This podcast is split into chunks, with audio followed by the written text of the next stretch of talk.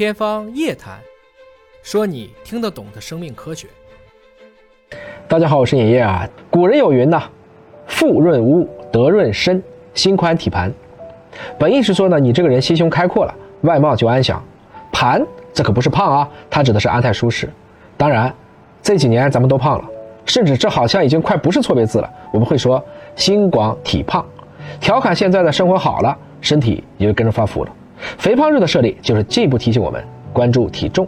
哪些人需要关注体重呢？BMI 是不是十八点五到二十四的一个这样的群体？大于二十四我们叫超重，占比超过百分之五十。预计到二零三零年，超重其实已经含到肥胖，会增加到百分之六十五点三。超重肥胖如果它仅仅是形象的问题，那就算了。最重要的是它是一种病。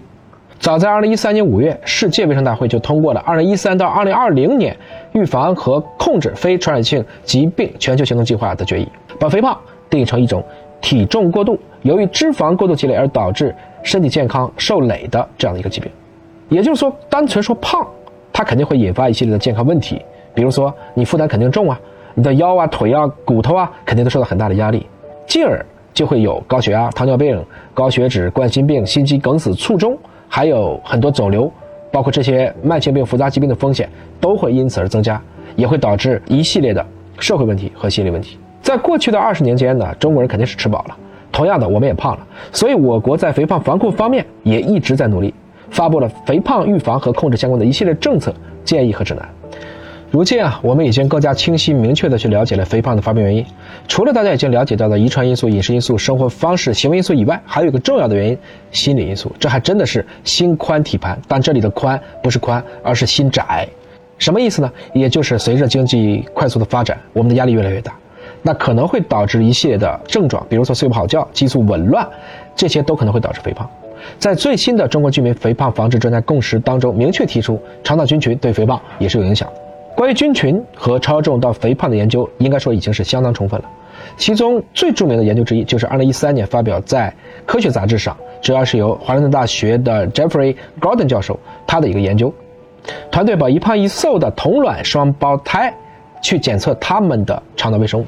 分别移植到具有相同遗传背景的两只小鼠体内，经过一段时间，他们发现移植的双胞胎当中，胖女孩的肠道微生物的小鼠变胖了，而移植瘦女孩的肠道微生物的小鼠变瘦了。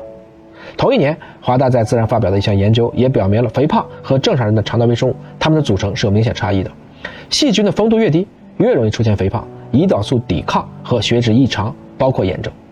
在中国超重肥胖营养医学营养治疗指南当中，明确提出了可以服用含有特定菌株的益生菌协助减重，因此获得代谢指标的改善。